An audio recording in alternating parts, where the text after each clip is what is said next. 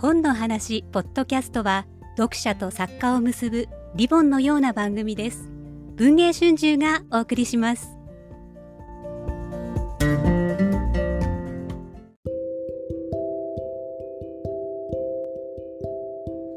本の話ポッドキャストをお聞きの皆さん本日は著者は語るのコーナーで僕は青くて透明でを上司した久保みすみさんをお招きしております。久保さんよろしくお願いします。よろしくお願いいたします。本作の主人公は高校1年の男子高校生の会血がつながらないまま母美佐子と暮らす会は高校1年の夏転校先で出会った長岡忍と距離を縮めていく。奔放で常識にとらわれない会と厳格な家庭に育ったがゆえに自分の気持ちと向き合うことを恐れる忍。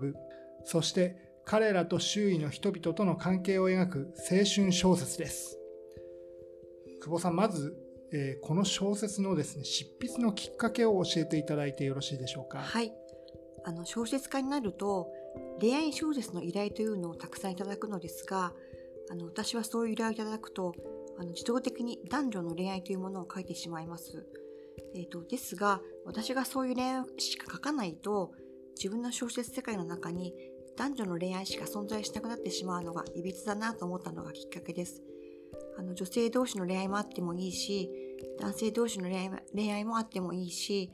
もしくは恋愛に興味がないとか、恋愛をしたことがないという人が登場する恋愛小説があっても良いと思っているので、そういう人たちが登場する恋愛小説を書きたいと思っているんです。それでこれ書くにあたってですね、はい、取材もされたと伺っているんですが、はい、どんな方にお話を伺っているの伺っていいですか、はい、あの楢崎亮介さんという、えーと、文芸春秋から出ている「僕が夫に出会うまで」という本を書かれた方にお話をお聞きしました。江戸川区かな？江戸川区を拠点に性的少数者の権利向上の活動を行われている方でこれがすごく大変に素晴らしい本でこれにこう引っ張られないように書くのが少し大変でした。楢崎さんも子供の頃からセーラームーンが好きだったとか、普通って何だろうってすごくそういう問いをですね、小さな頃から持っていらっしゃっていて、それは主人公のカイという登場人物に影響を受けたと思います。そうなんですね。はい。久保さんあの男性同士の恋愛を書いたの初めてだと思うんですけども、はい、書くときにこれは意識していたとかっていうのあったりしますでしょうか？はいあの男性同士の恋愛を何か特別なものとして書かないということでしょうか？あの恋をする人間は男女問わずどこかを気足立ちますし普段とは違う自分になってしまいます。そこに性差があるとは私はあまり思えないんですよね。あとどうしてもあの同性同士の恋愛っていうとどこかでカミングアウトという問題にぶつかるかと思うのですがカミングアウトしなければいけないというふうには書きたくはなかったです。あの自己開示というのも周りの環境とかタイミングとか何より本人がしたくないのであればしなくてもいいのではないかと思っています。なるほど。あとあのこの小説っていうのはこう、えー、恋愛小説でもあるんですけども、はいえー、主人公の海斗美佐子さんがチーズがつながってないとかですねあと忍もですね、はい、家族との問題を抱えていると。でこれは家族の話でもあると思うんですが、